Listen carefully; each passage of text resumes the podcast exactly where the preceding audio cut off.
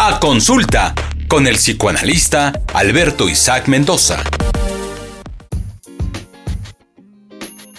Con la emergencia sanitaria surgió una contingencia emocional.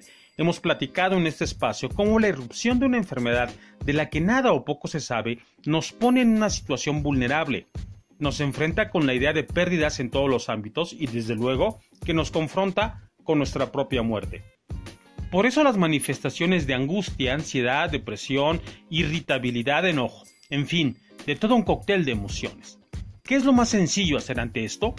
Buscar consejos fáciles, como aquellos que ofrecen trucos mentales para no pensar en situaciones estresantes. Está bien, la sugestión y la autosugestión funcionan momentáneamente. Los trucos, los tips que usted escucha por ahí, no son más que sugestiones que funcionan como el enamoramiento. Dan el subidón, pero cuando el efecto pasa, lo malo regresa, y a veces con más fuerza. Por eso es mejor apostar por el amor antes que por el enamoramiento.